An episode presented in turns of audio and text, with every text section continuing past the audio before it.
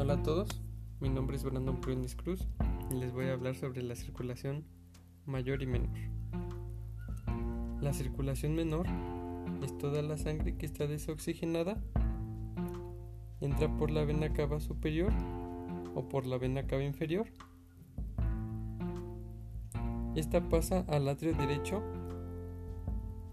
y para pasar al ventrículo derecho debe que pasar por la válvula tricúspide y por medio de contracciones pasa a la válvula semilunar pulmonar hacia el tronco pulmonar y esta sangre va hacia los pulmones y se convierte rica en oxígeno cambiando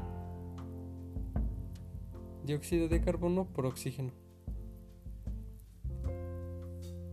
La circulación mayor entra por las venas pulmonares pasa al atrio izquierdo.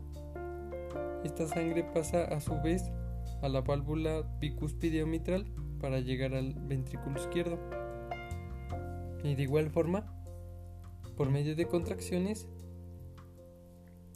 pasa a la válvula semilunar aórtica para llegar a la aorta.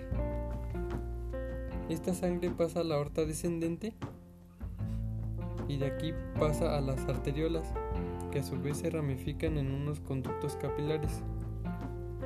Y esta sangre llega a todas las extremidades del cuerpo. Los capilares se encargan de liberar el oxígeno y recoger el dióxido de carbono que ha sido desechado.